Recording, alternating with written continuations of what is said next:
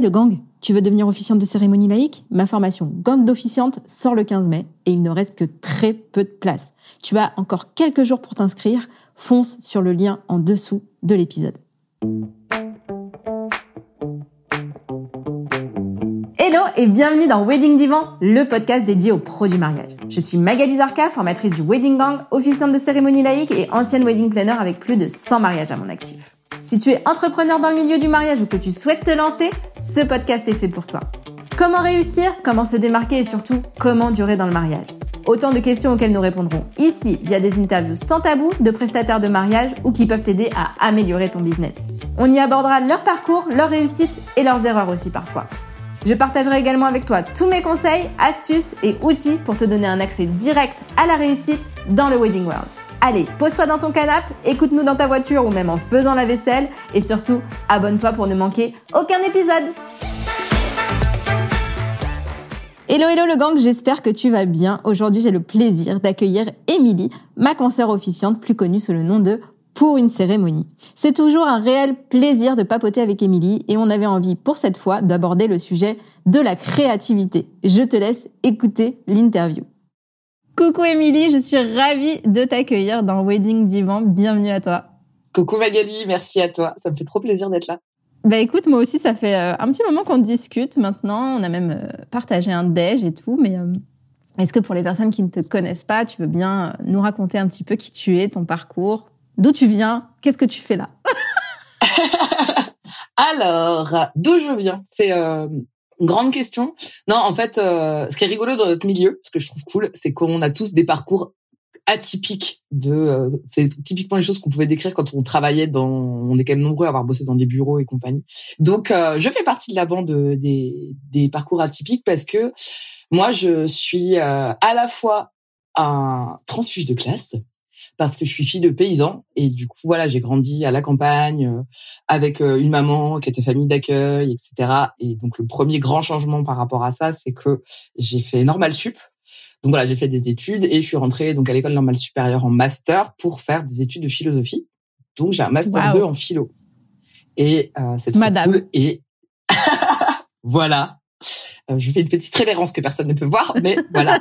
Non, non, et, euh, et en fait, j'ai adoré la philo, et en fait, c'est euh, ce que j'ai adoré aussi, c'est que la philo, ça sert à rien. Enfin, y a, ça, ça ne produit rien, la philo.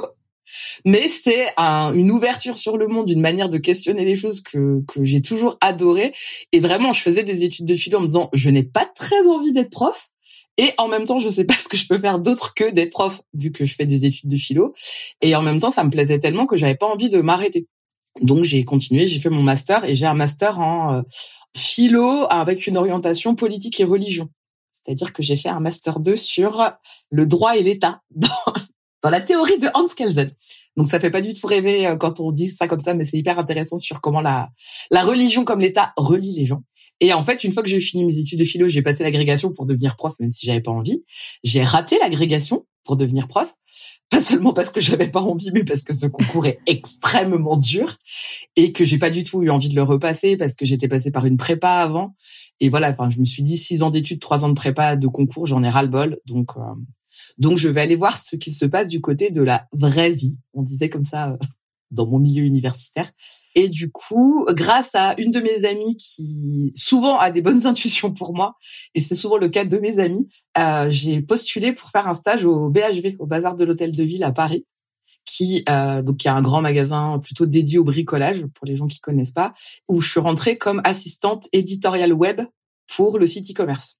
Donc je m'occupais de des newsletters, euh, des, enfin je briefais les journalistes pour écrire des, des articles, des guides pratiques, euh, etc. Et j'ai fait ce stage pendant sept mois et je me suis éclatée. Et du coup j'ai quand même découvert un autre monde parce que passer de la philo très universitaire au e-commerce euh, avec tout le, euh, comment on appelle ça, bon, moi je faisais des camoulox avec tout le, vocabulaire du marketing, euh, de euh, oui donc là on va le rebrander euh, parce que après on se fait un call machin. Et moi je découvrais ça c'était Vraiment, je, je, prenais des notes comme quand j'étais en prépa, je prenais des notes sur des références culturelles que les gens avaient et que moi j'avais pas. Et je me disais ah ok ok je note et je vais aller regarder après ce que ça veut dire parce que là j'ai pas compris. Donc voilà, du coup il y a eu ces sept mois là qui étaient vraiment très très cool et après j'ai cherché du travail comme toute euh, personne qui sort d'études et euh, bah, j'avais un bac plus 5 en philo et sept mois de stage en éditorial web donc autant dire pas grand chose pour euh, convaincre des gens de, de m'embaucher et finalement, je cherchais, je cherchais. Et là, je suis arrivée à un moment où j'avais soit un stage non rémunéré à France Culture, qui était un, peu une des portes de sortie de l'ENS, un job d'été pour vendre du papier peint au BHV. voilà. Et des, des, des CV que j'envoyais en attendant, en espérant que quelqu'un veuille bien m'embaucher en éditorial web, parce que j'avais quand même bien aimé ce truc qui permet de marier euh, l'amour de l'écriture, parce que moi, clairement, j'ai été formée à ça, à écrire, à bien écrire, à bien penser, structurer la pensée, etc. Et, euh, et, le web, c'est un monde qui finalement m'a beaucoup plu. Et en fait, euh, bon bah je trouvais pas. Et à ce moment-là, au BHV, ma directrice cherchait un quelqu'un pour s'occuper, pour prendre en charge le service client e-commerce du BHV. Et je suis allée la voir un peu au culot, un peu inconsciente, mais comme je pense toutes les grandes aventures, elles partent de ça, en lui disant, bah écoute, euh, tu cherches quelqu'un que tu ne trouves pas, elle, elle, validait des gens que les RH validaient pas et inversement. Moi, je cherche du boulot, je connais l'équipe, j'y connais rien au service client, mais je suis débrouillarde. Donc, euh, si tu veux, je te dépanne le temps que tu rencontres quelqu'un, que tu trouves la bonne personne. Quoi. Et euh, du coup, elle m'a dit, bah ouais, mais ouais, pourquoi j'y ai pas pensé? Et donc, je me suis retrouvée à 23, 23 ans, responsable du service client e-commerce du BHV. Truc de En découvrant, du coup, là, encore un nouveau monde parce que euh, bah, les, le monde du call center, euh, le monde des, des process pour former les pour former les opérateurs, le monde de la logistique, le monde du transport, euh, le monde des systèmes d'information, de gestion de stock, euh, ce genre de choses. Et vraiment, je l'ai fait moi parce que j'avais pas envie d'aller vendre du papier peint.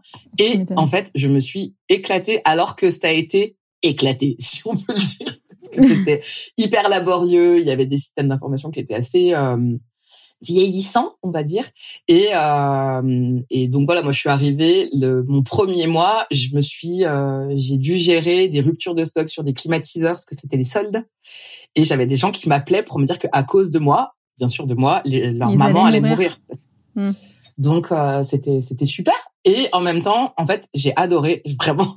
Enfin, j'ai pas adoré euh, avoir la sensation de tuer des de tuer des mamans, mais euh, j'ai adoré euh, j'ai adoré euh, comprendre comment ça marche, rentrer dans le système en fait. Et toute la dimension de, de service client et de, de qualité de service et de de toujours chercher à améliorer et la et le service et l'expérience des clients au fur et à mesure. Et du coup, j'ai fait ça pendant deux ans, deux ans et demi, et le e-commerce du BHV a fermé il a réouvert depuis, mais le e-commerce du, BHV a fermé. Et là, en fait, on m'a proposé deux options. C'est soit je passais côté Galerie Lafayette parce que à l'époque c'était le même groupe, et je devenais chef de projet dédié au service client e-commerce pour les galeries. Soit je restais côté BHV et je prenais en charge la l'équipe réclamation du BHV.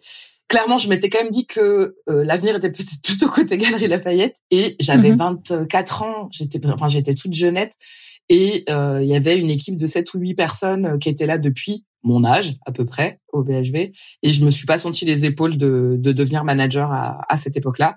Donc je suis partie côté côté Galerie Lafayette et je suis restée encore trois ans. Et en fait, ce qui est un peu drôle, c'est que ma boss, quand je lui ai proposé de la dépanner, elle m'a dit "Et tu vas voir, en plus après, tu vas rester." J'avais dit "Mais non, bien sûr que non. Moi, j'aime écrire. Moi, je veux aller faire de l'éditorial."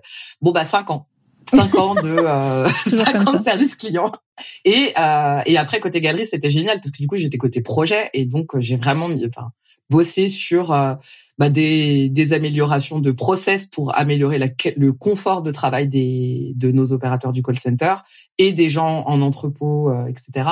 J'ai une petite passion logistique et retour. Voilà, je tiens à l'annoncer. Très bien. Me plaît toujours énormément. Donc, euh, donc euh, les gens ne comprennent pas, mais vraiment je trouve ça hyper intéressant et euh, et je persiste à dire que la qualité de service, enfin le service client, c'est un apporteur d'affaires en fait. C'était ma, ma grosse bataille et je suis, enfin je suis pas partie pour ça des galeries, mais euh, en fait moi j'ai beaucoup beaucoup bossé sur des projets qui permettaient d'améliorer la qualité de service et de faire des économies au niveau du call center.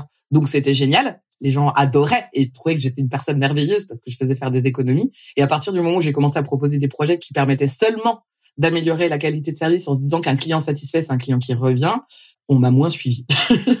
Donc voilà. Et du coup, philo, e-commerce et projets, on va dire.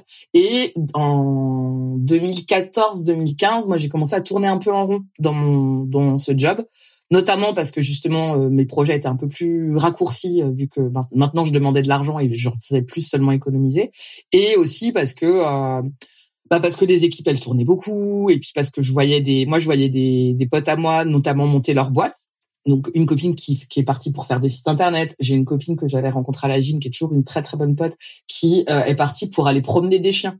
Ah, euh, dog sitter. Qui a monté un, un, un, service de dog walker et qui euh, et qui depuis a ouvert une pension et tout et c'est trop cool. Et, euh, et en fait, je voyais les filles se lancer, s'éclater, prendre leurs propres décisions, ce qui commence à me peser un peu moi dans le monde euh, de la vie de bureau où faut d'abord euh, signaler un truc, puis passer par un comité de priorisation, puis attendre que peut-être quelqu'un ne, euh, ne, passe pas par-dessus toi parce qu'il est allé politiquement euh, toquer à la bonne porte, etc.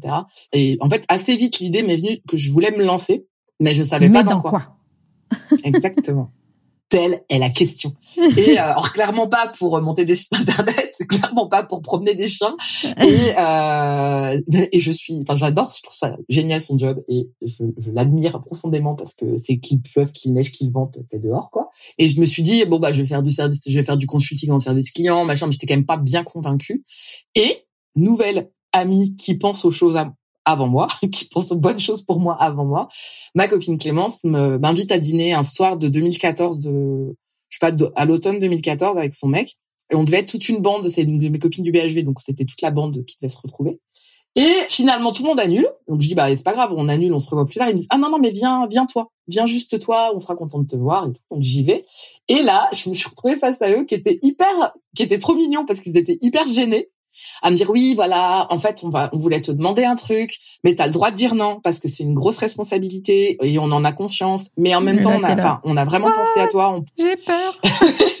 et clairement, sans mentir, je leur ai dit, euh, vous voulez que je porte votre enfant ou quoi?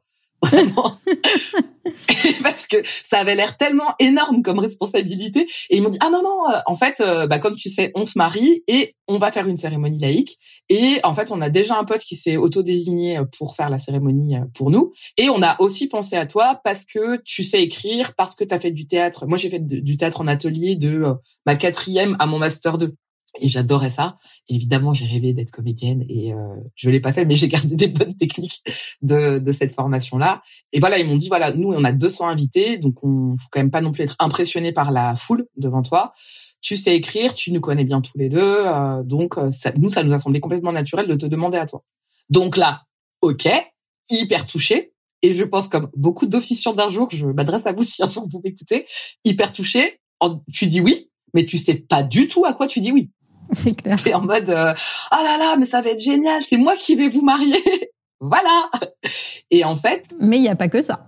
Bah il y a pas que ça. Et puis qu'est-ce que ça veut dire C'est moi qui vais vous marier? Qu'est-ce qu'on va bien mettre dans cette cérémonie euh, euh, Est-ce que je vais avoir les épaules d'assumer euh, le jour J, etc. Et comment gérer les euh, voilà eux ils avaient des familles qui avaient des religions différentes et du coup enfin plutôt des, des cultures plus que des religions très enfin des foi très profondes mais comment faire en sorte de, de blesser personne de pas avoir l'air de, de, de négliger les religions ou de les mépriser etc. Et moi le mariage je connaissais pas du tout j'ai très peu de potes à moi qui se mariaient à l'époque et c'est toujours plus ou moins le cas. Et j'avais dans ma famille, on se marie plutôt à l'église et puis pareil, j'en avais pas fait des kilos et j'avais plutôt une image un peu euh, cucu les petits les petits oiseaux quoi du mariage. Donc euh, bah, pas mes potes évidemment parce que c'est des amis je les connais mais dans genre les gens qui bossent dans le mariage ça me semblait plutôt ça. Et euh, du coup, on a commencé à préparer la cérémonie avec les avec ses amis et vu que j'ai un peu tendance à creuser les choses, à vouloir faire les choses bien, etc. J'ai évidemment euh, poncé tout ce que je pouvais trouver sur Internet, euh, lu des bouquins euh, et mis toute mon énergie à, à, préparer ce mariage avec eux. Et en fait, tout m'a plu. C'est-à-dire que les temps de rendez-vous avec eux où on discutait de, enfin, de leurs envies, puis on essayait de voir de quoi ils avaient envie, parce que même les mariés, quand ils se lancent dans la cérémonie laïque, ils savent en général ce qu'ils veulent, mais ils savent pas forcément ce qu'ils veulent. Donc voilà, de discuter avec eux de ça, de réfléchir aux musiques, de réfléchir à la place de certaines personnes importantes dans leur vie, etc. Ça, j'ai adoré. Et c'était hyper naturel pour moi vraiment, je, posais des questions, ils étaient là. Ah ouais, c'est vrai, on n'y avait pas pensé, mais ok, etc. Et après, j'ai euh, commencé à bosser avec leurs proches. Et ça, c'est un truc que j'ai fait pareil hyper naturellement, que je continue à faire. Et je me suis rendu compte que toutes les officiantes et tous les officiants ne le font pas. C'est que je fais un vrai accompagnement des proches, c'est-à-dire que j'appelle les gens. Euh, donc là, j'avais des gens qui me disaient bah ouais, on est hyper touchés, mais on sait pas trop quoi dire. Donc on, on réfléchissait ensemble euh, à leur relation avec les mariés, est-ce qu'ils avaient envie de partager avec eux, etc. Et ça aussi, ça m'a éclaté de me dire en fait, euh, toutes ces amitiés, toutes ces relations familiales où en fait on s'aime, on le sait qu'on s'aime. Par contre, on se le dit jamais ou on se le dit peu, où on se le dit mal, genre euh, on, on, se taquine, on se moque un peu les uns des autres, etc. Et en fait, c'est une manière de montrer qu'on se connaît bien, mais en fait, se dire tu es important pour moi, tu comptes pour moi, machin. Je trouve que c'est pas mal non plus. Et du coup, je voyais les gens dans un premier temps qui disaient je ne sais pas quoi dire et qui finalement m'envoyaient des discours hyper beaux hyper touchants et des choses qu'ils avaient jamais dit à leurs amis ou à leurs frères et sœurs. Et donc il y a ça. Après évidemment tout le travail d'écriture. Donc pour moi c'est à la fois un plaisir et une facilité. Je le je le reconnais et, euh, et, et, de se dire ben voilà tel discours il aurait peut-être plus sa place à tel endroit parce que dans la dynamique de la cérémonie ça ça va donner ça etc et euh, voilà du coup moi j'avançais et au fur et à mesure que j'avançais dans, dans cette préparation là je me suis dit mais en fait c'est peut-être ça le fameux métier ça? Que tu savais que ça existait comme métier? Bah j'ai découvert que ça existait en préparant le mariage et du coup je suis tombée sur des sites euh, bah notamment c'était 2004 ils sont mariés en 2015 donc c'était le site de, de cérémonie il y avait le site de Claire Bay, euh, ouais, qui est une copine à toi. Il y avait Claire Beck à un site qui s'appelait Une belle cérémonie que j'ai mm. eu le, la chance de pouvoir rencontrer parce qu'il s'est avéré que c'était une pote d'école du mec d'une des témoins de Clémence. Et du coup, euh, quand on s'est fait la, la, soirée où on a regardé la vidéo du mariage avec les témoins et les, et les, et les officiants, là j'ai dit bah en fait je crois que j'ai envie de faire ça comme métier et euh, Tancred m'a dit ah marrant bah attends moi je connais la fille si tu veux je, je, te, donne son numéro euh, donc trop cool. Et voilà donc moi pendant toute la prépa je me suis dit hm, ça commence à m'intriguer ça commence à me faire envie. Et euh, mais je voulais quand même faire la cérémonie jour J parce qu'il y a aussi la phase célébration. Enfin on en a discuté toi et moi nous on adore la prépa. On va pas se leurrer, c'est un truc. Moi, j'adore et j'adore aussi justement tout le moment de création avec les avec les mariés, de euh, et de dépasser le alors qu'est-ce qu'il faut mettre dans une cérémonie et de le remplacer par qu'est-ce qu'on a envie de vivre? Et du coup en fonction de ce qu'on a envie de vivre, on va savoir ce qu'on va mettre dedans. Mais c'est, ça va plutôt se passer dans ce sens-là. Mais par contre, le, bah, le jour J, il faut aussi euh, tenir, euh, tenir la barre, s'assurer qu'on embarque tout le monde, garder le bon ton, avoir le bon rythme, le, bon ton de voix, le bon rythme, euh, savoir mettre en valeur les gens à qui on donne la parole. En tout cas, moi, c'est ma position, qui enfin, c'était ma posture naturelle qui est toujours celle d'aujourd'hui, c'est-à-dire que, en fait, la star, c'est pas moi, la star, c'est les mariés, Clairement. puis leurs proches, et moi, je suis au service de ça service client et et du coup euh, du coup une fois que la cérémonie s'est passée donc j'ai eu vraiment des, des super retours de aussi bien les grands-parents que les potes euh, que les, les, cousins de 15 ans etc donc ça me fait toujours plaisir de me dire que t'embarques euh, je dis toujours des amis aux mamies et donc euh, là j'ai commencé à me dire bon ok je peux en parler et donc le projet a commencé à se monter. Les gens ont dit ah bah ouais trop bien, c'est super, t'as été tellement cool, nanana. Et euh, donc euh, merci Clémence, merci Adrien, clairement de m'avoir montré la voie. Et après genre euh, là pareil, coup de bol euh, un, énorme. J'ai toujours un peu eu des comme ça professionnellement des moments où tout d'un coup les planètes s'alignent quoi. Et en fait je commence à me dire ok j'ai envie de faire ça, mais quand même le flip de bah j'ai un, poste avec où je gagne bien ma vie. Euh, Est-ce que je le fais un peu en parallèle de mon job dans un premier temps etc. Et c'est pas trop mon genre moi, j'aime bien faire les choses un peu à fond. Et donc, plan de départ volontaire aux Galeries Lafayette. Donc, j'ai pu postuler. Je suis partie dans le cadre du plan de départ. Et ce qui est génial, c'est que au-delà de partir avec un droit au chômage, une petite enveloppe, etc., tu pars avec un accompagnement parce que tu as des gens qui sont là pour t'aider à monter ton projet. Donc en fait, dès le départ, j'ai pu poser des bases solides en fait à cette entreprise en, se posant les bonnes questions dès le début, etc. Et donc, euh, Clémence et Adrien se sont mariés début avril 2015 et j'ai quitté les galeries le 30 novembre, le temps de monter mon dossier, euh, de bah, d'assurer la transition avec la personne qui allait me remplacer, etc. Et euh, du coup, j'ai sauté dans le grand bain euh, le 1er décembre 2015 pour commencer à. Bah, moi, je viens du web, hein, donc pour commencer à monter un vrai un site internet qui existait déjà, mais alimenter mon blog. À l'époque, j'écrivais deux articles de blog par semaine. J'ai un poil ralenti le rythme depuis.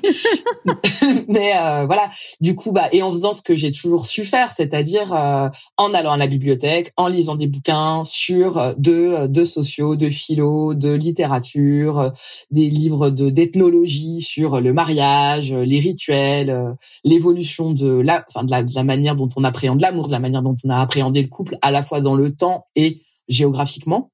D'où euh, aussi le nombreux articles de blog, c'est parce que du coup je, recensais un peu tout ce que j'avais pu apprendre et à euh, bah voilà après euh, monter sa boîte, rencontrer des gens, trouver ses premiers clients et me former parce que je, je, trouve ça hyper important et donc je me suis pas tant formée pour être officiante de cérémonie parce que clairement je savais que je pouvais m'appuyer sur mes et puis c'était il y a sept ans, enfin c'était ça n'existait pas les formations. Il n'y avait pas grand chose. Et euh, non mais voilà, puis après voilà, moi je, je m'appuie sur mon parcours, ma, ma, ma formation de philo, ma formation en, en, enfin, en théâtre. Et voilà, mais par contre, je voulais me former pour devenir entrepreneur parce que quand tu as un bac plus 5 en philo, tu sais pas trop monter une entreprise, etc. Bien sûr que les galeries m'ont appris à gérer des budgets, les optimiser, euh, avoir une vision globale sur un projet, à maîtriser l'outil euh, enfin, informatique de manière générale. Parce que moi, je savais pas, je savais pas faire un fichier Excel hein, quand je suis arrivée au BHV. Bah non, je savais vaguement me, bah, me servir de Word. Parce que bah voilà, moi, je... Word n'a aucun secret pour moi. Excel beaucoup plus compliqué. Faire des PowerPoints, n'importe quoi, vraiment. Et euh, donc j'avais un peu appris ça aux galeries, mais il y avait quand même toute une partie euh, ouais développement et gestion d'entreprise que j'avais pas. Et donc 2016 m'a pas mal servi à monter ma boîte. Je me suis formée, je me suis fait accompagner par des incubateurs d'entreprise, etc. J'ai fait deux mariages en 2016, deux mariages de, de deux couples qui étaient au mariage de 2015. Et donc c'était super. Et mon premier mariage c'était quand même trilingue, anglais, allemand, français. Bah je me dis une fois que tu as fait ça pour démarrer. Ouais c'est bon. Ouais, c'est ça. Franchement, après, ouais, c'est bilingue. Ok. Franchement, pas de problème. Easy. Ouais, et c'est non, c'était hyper cool. Et puis, ben, de toute façon, dans les dans les mariages bilingues ou trilingues, il y a quand même une question aussi de structure qui est hyper importante pour pas ennuyer les gens. Parce que là, que pour que ce soit encore plus rigolo, c'était trilingue, mais avec beaucoup de gens qui parlaient les trois langues. Donc, fallait pas non plus ennuyer ceux qui allaient comprendre à chaque fois qu'on parle dans une des langues. Quoi. Et c'était génial parce que je suis tombée sur des créatifs et donc on s'est vraiment amusé et eux et leurs proches. Et euh, le deuxième mariage, c'était euh, en l'occurrence le premier mariage, c'était la témoin de ma de ma pote, mais je la connaissais pas à l'époque. Et le deuxième mariage, c'était euh, c'était mon ancienne boss du BHV en éditorial. Donc on se connaissait très bien et pareil, on a pu aller explorer des trucs assez cool. Et voilà. Et après, bah, 2017 première première saison de et 2018 2019 2020-2021, petite pause Covid que on a tous euh, qu'on a tous connu et puis euh, et puis voilà. Et en fait euh, ben en, quand je bossais aux galeries au bout de cinq ans je commençais à tourner en rond et à m'ennuyer. Bon là certes il y a eu la pause Covid mais ce boulot m'éclate toujours autant. Et en fait j'aime toujours ce que j'aimais le jour où je l'ai découvert c'est-à-dire que euh, ces moments de euh, ces rendez-vous, le fait de prendre le temps avec les gens pour euh, bah maintenant apprendre à les connaître. À l'époque, c'était des potes, mais apprendre à les connaître et devenir comme une amie pour eux. Ce truc de, enfin tout ça, on en avait parlé quand on a déjeuné ensemble et on en parle quand on s'appelle, mais cette intimité incroyable qu'on arrive à créer avec les gens en un temps record. Vraiment de, de, créer un climat ouais, mais c'est ce que je dis souvent c'est que en fait on les connaît finalement mieux que leurs amis parce qu'on leur pose des questions que personne leur pose en vrai. Ouais Clairement. Donc souvent les gens ont peur de ça en se disant ouais ils me connaissent pas et tout mais en fait c'est l'inverse on va, on va vous connaître encore mieux que vos propres meilleurs amis quoi. Ouais et en plus on les connaît mieux aussi enfin ça va dans le même dans le même ordre d'idée mais on les connaît mieux parce que on a besoin de les connaître sous tous leurs angles. Mais bien sûr. C'est-à-dire que on le, enfin, je sais pas toi, mais moi clairement, je constate dans ma famille, par exemple, que les gens ont un peu des rôles, mais c'est pas que dans ma famille, c'est sociologiquement, c'est comme ça. On, les gens, on dit, bah, moi, par exemple, dans ma famille, je suis la fille euh, un peu évaporée euh, qui euh, qui est un peu un peu faux folle et qui est qui est jamais là. Alors que d'autres gens pourraient pourraient dire, bah Émilie, c'est la nénette qui est hyper intello, super structurée, machin. Et en fait, je suis la même personne, sauf qu'en fait, bah, ça dépend par quel angle on m'aborde. Et le la magie de notre métier, c'est qu'on va regarder tous les angles. Et j'ai une pote, une pote qui est prof de philo qui dit toujours que la philo c'est un, c'est comme un kaléidoscope en fait. C'est, ça permet de regarder sous plein d'angles. Et en fait, je lui ai volé l'image parce que je trouve que les, la, la création de la cérémonie laïque, c'est exactement ça. Et le résultat de la cérémonie, pour moi, en tout cas, c'est vraiment ce kaléidoscope qui va permettre de révéler les mariés sous tous leurs angles et pas seulement sous l'angle de ton meilleur pote qui t'a rencontré en école de commerce euh, ou t'étais le président du BDE euh, ou t'étais hyper fêtard, etc. et qui garde cette image de toi, mais t'es aussi depuis euh, papa. T'as aussi été un petit garçon euh, hyper proche, euh, hyper, proche d'un de ses cousins et qui avec une relation quasi fraternelle. Et en fait, ça, ne t'enlève rien, au contraire, ça apporte quelque chose de savoir, de savoir tout ça de toi.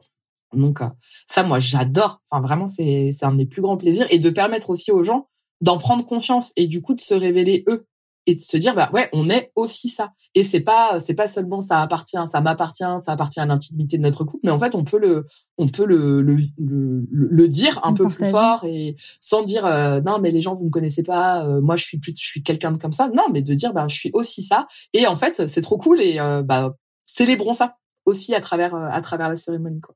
Et du coup, euh, tu parlais de, de, de, tes deuxième ou troisième mariés qui étaient euh, qui étaient créatifs. Du coup, ça, ça se ça se matérialisait comment?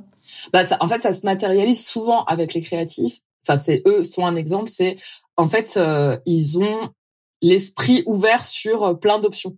C'est-à-dire qu'ils se disent tiens, j'aimerais bien. Euh, le, eux, par, exemple, c'était des, des, passionnés de musique. Alors, je rappelle qu'on était au début de la, au début de la cérémonie laïque, donc il y a des choses que potentiellement je peux donner comme exemple pour eux qui sont devenus un peu des classiques. Ils, en fait, ils aimaient bien, euh, ils aimaient bien le rituel de la bibliothèque des mariés. Pour ceux qui connaissent pas, c'est un rituel où en fait on demande aux invités, donc souvent dans les faire part, de euh, d'apporter un livre qui nous fait penser aux mariés ou qu'on a envie d'offrir aux mariés ou qui est une projection, enfin des conseils pour bien vivre sa vie de mariée, etc. Et en fait, pendant la cérémonie, en fonction du nombre de personnes, ça peut être aussi avant et après pour pas avoir 150 personnes qui se lèvent pour aller déposer leurs livres, on va venir déposer les livres dans un meuble, dans une bibliothèque, que les mariés vont ramener chez eux. Et euh, le plaisir de ce rituel, c'est que les mariés vont pouvoir euh, piocher dans cette bibliothèque et, et peu à peu découvrir euh, bah, de nouveau les angles hein, par lesquels les, les, gens les abordent et ce qu'ils avaient envie de leur souhaiter. Et c'est aussi l'occasion de potentiellement recontacter les gens en disant bah tiens je viens de lire le livre que tu nous avais offert. Euh. et donc euh, dans ces bibliothèques on peut retrouver aussi bien des BD, on peut aussi bien il y a des parents très délicats qui glissent des j'élève un enfant exprimer leur désir de, de descendance à venir et tout. Et, euh, en fait, c'est un bon forcément plus moi je suis littéraire donc euh, le ce, ce rituel là me plaît et ça fait partie des rituels que j'adore parce que c'est effectivement des rituels qui se prolongent dans le temps. Et en fait, j'aime bien me dire que la cérémonie c'est l'occasion de se projeter dans l'avenir et de faire durer le plaisir. Et donc eux, ils aimaient bien ça, mais ils se sont dit, bah, en fait, dans nos amis, on n'a pas que des gens qui lisent, et en fait, on veut pas non plus euh, forcer les gens à faire un truc qui leur parle pas. Et donc, on a créé la disco bibliothèque des mariés. Ça peut paraître tout bête, mais du coup, en fait, on a juste élargi, élargi les possibles. Et plus tard, genre c'était en 2019, je crois, j'ai eu un couple où elle, elle me dit, en fait, j'ai aucune idée de euh, de comment, mais ma témoin est chorégraphe et je veux de la danse dans la cérémonie. Ok, et du coup, c'était hyper, enfin, c'est pas, c'est pas hyper compliqué, mais le truc, c'est de se dire, OK, ça, c'est, t'as envie de ça, et donc on va répondre à cette envie-là. Par contre, il faut pas non plus que ça sorte, ça semble sorti de nulle part. Donc, ben, c'est notamment en apprenant à les connaître, en recevant les discours en amont, etc., qu'on a réussi à créer un truc. Et en fait, on est allé encore plus loin que un passage dansé, parce que finalement, on a fait des transitions dansées pendant la cérémonie et avec une petite chorégraphie que l'assemblée pouvait ah, c'était trois quatre gestes que l'assemblée pouvait apprendre et en fait au fil des interventions le nombre de gens qui étaient capables de réaliser la chorégraphie prenait de l'ampleur. Ce qui fait qu'à la fin de la cérémonie tout le monde dansait.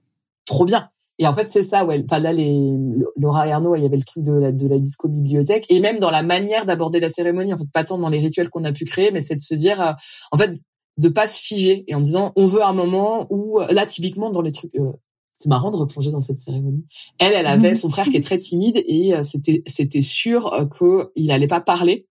Mais par contre, il avait envie d'intervenir et euh, du coup, elle me dit bah ouais, il pourrait faire une vidéo. Et en fait, moi quand elle m'a dit ça, je me suis dit mais c'est tellement genre la vidéo, tu sais le PowerPoint de mariage que tu as au repas et je lui dis je, sais pas enfin au vu de l'ambiance qu'on veut créer dans la cérémonie, je suis pas persuadée et tout. Et en fait, bah j'ai eu son frère au téléphone et le mec a fait un il a fait un court métrage il a pas fait une, il a pas fait une vidéo PowerPoint. Et donc, ben, à partir de ça, moi, j'ai tout structuré la enfin, les passages avant et après, et la cérémonie de manière générale pour donner sa place à chacun, pour que cette vidéo, elle ait du sens, elle vienne soutenir le rythme de la cérémonie aussi, et qu'elle tombe pas euh, comme un cheveu sur la soupe, et que ce soit pas genre, bah, pour terminer, on remercie le frère de la mariée qui nous a fait une vidéo. Pas du tout. La vidéo, elle faisait vraiment euh, partie de la cérémonie, quoi. Et euh, ça, j'avoue, c'est une des parties qui m'éclate. Et du coup, c'est quoi la disco euh... Ah, la disco bibliothèque, bah c'est simplement que on, a dit aux gens amenez un livre ou un CD, une clé USB avec des morceaux que vous avez envie de partager avec les mariés. Et du coup, euh, ils m'ont dit, et Laura a toujours une très bonne pote, et elle m'a dit genre il y a quelques mois qu'ils avaient toujours le meuble. Enfin, en gros, tout ce qu'on leur a offert est toujours au même endroit, donc c'est toujours identifié. Alors qu'ils ont déjà déménagé trois fois depuis, c'est toujours identifié comme ce que les gens leur ont offert à leur mariage, et de temps en temps, ils vont piocher dedans, toujours en mode petit kiff. Trop cool. Ça, c'est trop cool. Et du coup, bon bah, on avait choisi un petit sujet qui du coup euh, découle de, de, de, ma question précédente, mais euh, de la créativité. Toi, en tant que en tant que professionnelle, en tant qu'entrepreneuse, comment tu fais pour garder cette créativité au quotidien? Alors, euh, bah, je pense que déjà, je fais partie des créatives par défaut. Donc, il y, a, y, a, une petite, il y a une petite base, mais bon, on a tous nos coups de MOOCs hein, aussi. Et du coup, je lis énormément je, je viens pas d'où je viens pour rien. Et en fait, souvent, quand je sens que je perds un peu en créativité ou, bah, et effectivement, tu as raison de dire aussi bien en tant qu'entrepreneuse que en tant qu'officiante, en fait, c'est le signal qu'il faut que j'arrête d'essayer d'être créative et qu'en fait, il faut que j'aille de nouveau me nourrir. Parce qu'en fait, vraiment, la créativité, ça se nourrit et euh, il y a le côté pour s'inspirer, pour se donner de nouvelles idées, mais aussi pour laisser son cerveau respirer et du coup arriver à créer des connexions qu'il aurait fait naturellement, mais en fait là, quand tu es bloqué sur euh, un sujet, etc., bah, en fait tu tu sers plus à rien. Et vraiment, il y a euh, le donc aller enfin lire et lire de. Enfin moi je lis tout, c'est-à-dire que là je viens de finir un bouquin qui s'appelle euh, Stella Corfou, qui est l'histoire d'un d'une histoire d'amour avec un personnage hyper excentrique. Avant, je lisais La fabrique du consommateur, un bouquin de sociaux hyper intéressant. Encore avant, je disais Les sillons de la colère euh, de André Pochon, qui est un, agriculteur euh, qui vante une agriculture durable et responsable. Et je suis, euh, enfin, j'ai lu Se résoudre aux adieux, aux adieux, un roman de Philippe Besson. Enfin, et vraiment, je vais, je vais piocher partout dans la poésie, dans la littérature, dans l'actualité. Ça peut être, ça peut être simplement feuilleter des magazines aussi. Et c'est vrai que moi, je fais, enfin, je bosse dans le mariage depuis maintenant longtemps, mais j'ai plein de potes qui ne sont pas du mariage.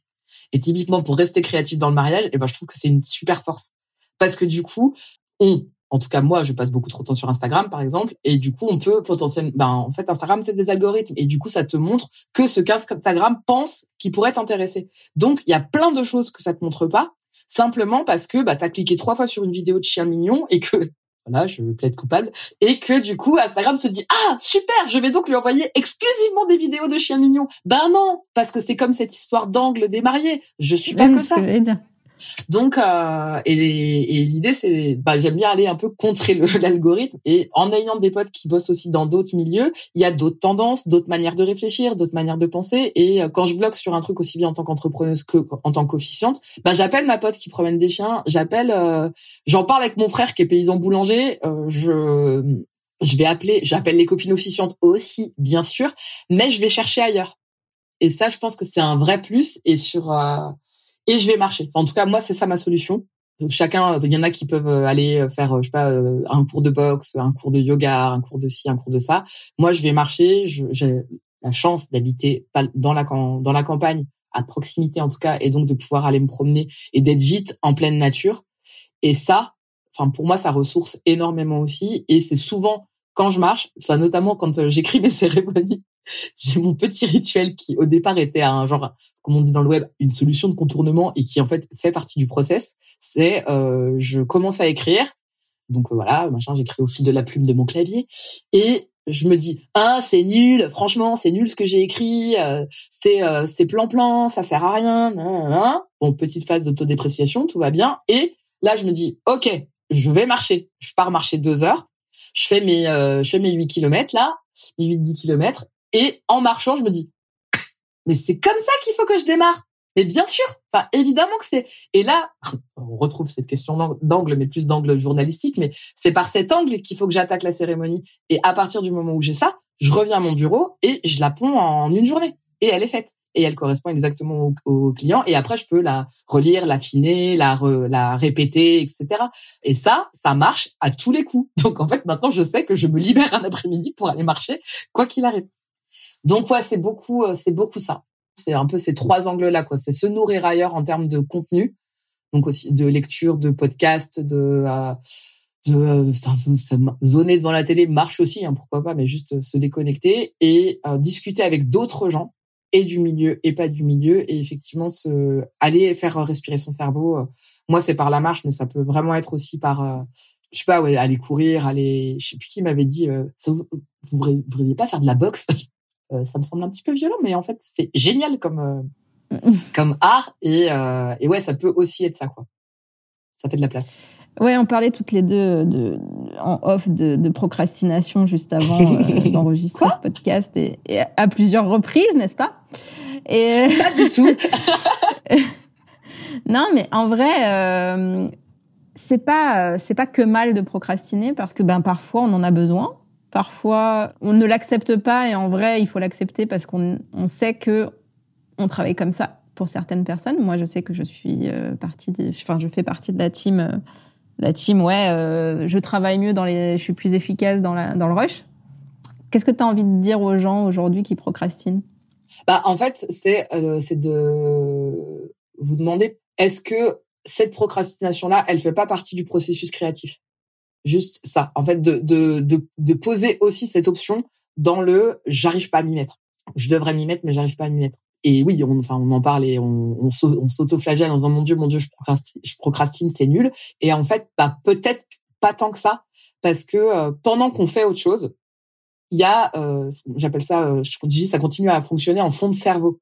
Après, je, enfin, je pense qu'on est toutes les deux dans cette bande-là, mais clairement, moi, je fais partie des, des, des fonctionnements de cerveau en arborescence. Donc c'est quelque chose qui va me faire penser à quelque chose, qui va me faire penser à quelque chose. Il y a toute une association d'idées, ce qui fait que, enfin moi en préparation de cérémonie, je peux très bien citer This Is Us en disant aux gens ah c'est marrant, ça me fait penser à cette scène dans This Is Us, comme je peux citer La Fabrique du consommateur, comme je peux citer le téléfilm de la 6 que j'ai euh, que j'ai pas du tout regarder euh, en faisant la sieste la veille. C'est aussi avoir conscience de comment son cerveau fonctionne et particulièrement si on a un cerveau en arborescence, en fait la procrastination elle fait partie du processus. C'est juste le et on en parlait euh, juste en, off juste avant, mais en fait la nuance entre procrastiner parce que euh, c'est en train de se faire, ça bruisse, ça fait son chemin, etc. Et tu vas produire et procrastiner qui t'empêche de produire, c'est-à-dire que bon, on, par exemple, on parlait de rendu et effectivement procrastiner en sachant que tu dois rendre un truc à telle date.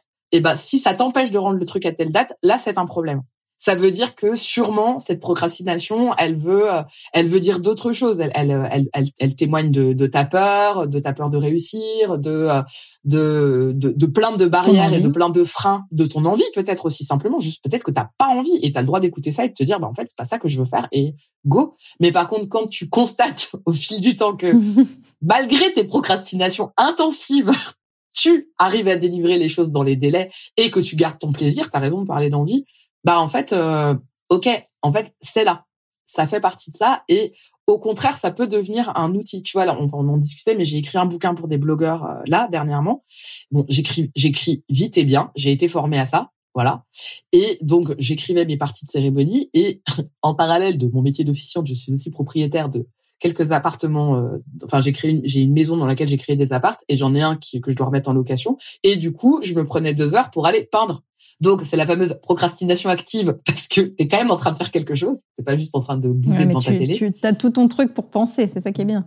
Exactement. Et en fait, bah, ce temps-là, c'était pas ah mince, aller peindre cet appart, ça me prend du temps sur ma capacité à rendre le livre. En fait, non, justement, ça permettait aux choses d'infuser, de décanter. Et quand je reprenais mon texte, eh bien, je savais évidemment où j'allais couper, ce qu'il fallait développer. Et euh, donc, voilà, se dire que la procrastination, ça peut faire partie, vraiment, ça fait partie du processus, enfin, ça peut faire partie du processus créatif.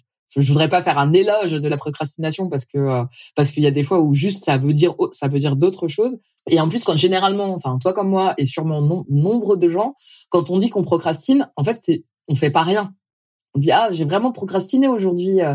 bah moi là si je donne un exemple, euh, je suis allée acheter un meuble pour euh, pour le T2, j'ai j'ai peint, j'ai fait des mails que, qui traînaient depuis un moment, j'ai fait ma compta. Ah ouais donc t'as vachement procrastiné en fait. Bah, t'as procrastiné peut-être sur un truc. T'as procrastiné sur un truc, mais t'as avancé sur d'autres. Donc, faut aussi, je pense que c'est important de le, de le, garder en, de le garder en tête, quoi. C'est clair. Bon, dernière question, avant de passer aux questions que je t'ai pas envoyées. Quel conseil euh, tu donnerais à une personne qui cherche à retrouver l'inspiration, euh, la créativité euh, qui est en elle? Eh ben, clairement, c'est de fermer son ordinateur. Pour moi, la première, le premier conseil, c'est de fermer son ordinateur et de d'aller enfin, se promener. Je, je veux pas dire que ma méthode à moi est la bonne, mais en tout cas de de sortir, fermer son ordinateur et sortir de chez soi et rentrer en interaction quoi. Ça peut être euh, va va voir quelqu'un va voir quelqu'un que t'aimes bien. Moi j'ai une voisine qui a 96 ans mais elle est géniale. Elle elle, elle, elle me fait triper je l'adore. Bah typiquement euh, je, moi je vais voir Jacqueline. Et euh, parce qu'en plus bah elle a 96 ans on n'a pas la même vie on n'a pas vécu on n'a pas grandi dans le même monde. Et il y a des choses qu'elle peut qu'elle va pouvoir me dire qui vont me faire émerger des, des idées en moi. Euh, c'est ça c'est enfin ferme ton ordinateur va voir des gens parle et ça, enfin, et conseil d'entrepreneur plus que d'officiante, mais d'entrepreneuse même, va parler de tes problèmes d'entrepreneuse à des gens. Tu ne les résoudras pas toute seule. Donc, euh, et toi, tu arrives vers euh, vers tes potes ou vers quelqu'un de ta famille en disant euh, je galère sur ça, etc. Et la personne va évidemment te regarder dans 90% des cas en disant bah pourquoi tu fais pas comme ça? Ah ouais, ah bah oui, effectivement, j'y avais pas pensé. Donc et juste, bah voilà, quand on est dans un, quand on, on est bloqué dans un tunnel et on voit, on, on se met des œillères de ouf, on voit plus rien. Et en fait, juste discute-en déjà sur, euh, enfin sur des trucs plus d'entrepreneuriat. et euh, oui, bah lis, euh, écoute des podcasts, va regarder des gens qui ne font pas ce que tu fais toi. Vraiment. Yes. Parce que euh, en fait, à regarder des gens qui font ce que tu fais toi, quoi. Quand toi t'es bloqué dans un truc, enfin tu vas copier, tu vas t'inspirer, comme on dit, mais en fait, tu n'auras pas développé ta créativité, tu auras piqué une idée. Et en fait, ta créativité à toi, c'est comment, c'est, on revient à ça, mais c'est ton angle. Comment tu vois les choses, toi? Pourquoi ça fait du sens pour toi? Et du coup, si ça fait du sens pour toi, je pense par exemple dans notre métier où euh, on peut euh, réfléchir à des rituels, par exemple, bah, si ça fait du sens pour toi, tu vas être capable de l'expliquer à tes clients et en leur disant j'ai pensé à ça pour vous parce que parce que bah, j'ai écouté une émission et ça parlait de ça parlait de je sais pas des messages euh, des messages qu'on s'envoie dans le lointain. Donc je me suis dit tiens j'avais envie de on fait ça pour le mariage de mes copines. Allez hop je balance. C'est pas un rituel de cérémonie mais on fait un vidéo boost. Et euh, du coup on va leur donc euh, on, juste on adapte et les gens on va leur les guider un peu pour répondre à des questions en vidéo qu'on qu'on va pouvoir euh, offrir aux mariés ensuite.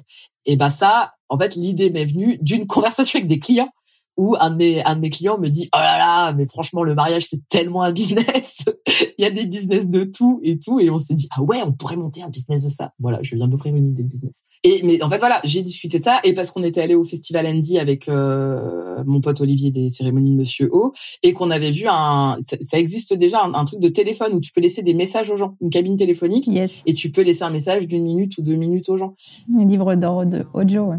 exactement et moi, je me suis dit, bah, c'est cool un livre d'or audio, mais tu, cours le risque d'avoir la même chose que dans un livre d'or où en fait on dit euh, tout le bonheur du monde, on vous aime, euh, bisous. C'est super, mais pareil, il manque un peu, euh, il manque un peu de biscuit dans, dans ce que dans ce que les gens pourraient dire. C'est clair. Ok, allez, on passe aux questions euh, que je t'ai pas envoyées. La première, c'est euh, quelle est ta citation ou la chose que tu dis le plus souvent euh, pour te motiver, pour motiver quelqu'un? Ah, pour me motiver.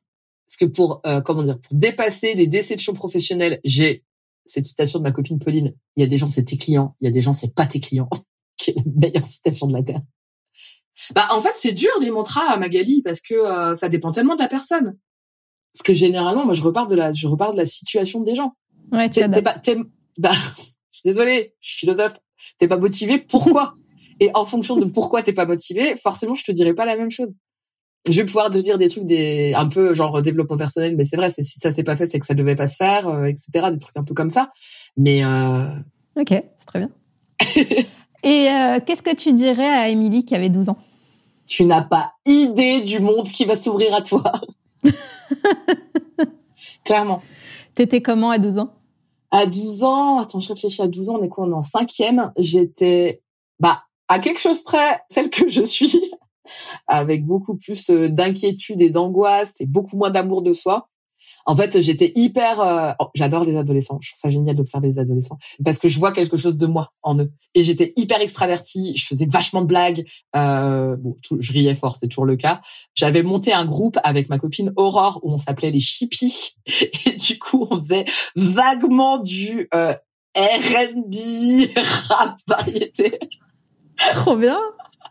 On était seulement chanteuses, hein. on n'avait pas de musiciens, mais du coup on avait euh, quasiment un album écrit Ouais, et j'étais, en fait, j'ai toujours été, et c'est toujours un peu le cas aujourd'hui, j'ai toujours été hyper bonne élève avec, enfin après, euh, en prépa beaucoup moins, mais euh, j'ai toujours eu des facilités euh, à l'école et tout, tout en traînant avec, traînant pas avec les, les intellos coincés de la classe. En fait, j'ai toujours eu plein de potes, c'est toujours le cas, et, et voilà, en, en cinquième, ouais, bah en fait, j'étais, euh, j'étais, en fait, l'école pour moi était un truc de sociabilité beaucoup plus que d'apprentissage parce que la, la, enfin, la part d'apprentissage prenait très peu de temps dans mon temps d'école versus la part de euh, papotage, euh, blague, écriture de chansons, donc et ouais, et de de la de la vie en fait de manière générale. Mais par contre, oui, j'étais super Je faisais 20 kilos de moins qu'aujourd'hui et je faisais la même taille qu'aujourd'hui. Hein. C'est pour ça que je, précise cette information.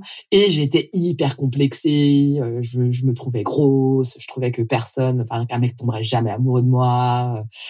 Bah, au-delà de, tu vas voir comment ta vie va sourire parce que y a, enfin, j'ai toujours été hyper angoissée de l'avenir et j'aimais bien cette idée d'être une enfant euh, où du coup t'es pas responsable.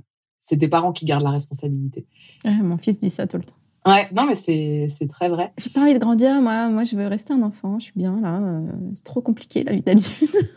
Mais oui, et bah, moi je m'en rappelais pas, mais ma mère m'a dit que quand j'ai eu 18 ans, je lui ai dit que ça me saoulait, que j'avais pas envie d'avoir 18 ans parce que ça voulait dire que c'était moi qui allais devoir assumer les responsabilités. Ce qui est faux, t'es pas responsable à 18 ans, à part euh, légalement et encore. Donc ouais, de lui dire en gros, tu vas, enfin tu soupçonnes pas parce que là moi j'étais euh, au collège, dans un lycée, dans un, enfin dans un collège de campagne, en sachant si j'avais 12 ans, en sachant que j'allais sûrement partir à l'internat l'année prochaine avec tout ce que ça suppose d'inconnu et de peur, etc. et d'excitation parce qu'il y a toujours les deux et donc, euh, enfin, tu vois, tu vas voir l'internat meilleure, enfin, une des meilleures expériences de ma vie.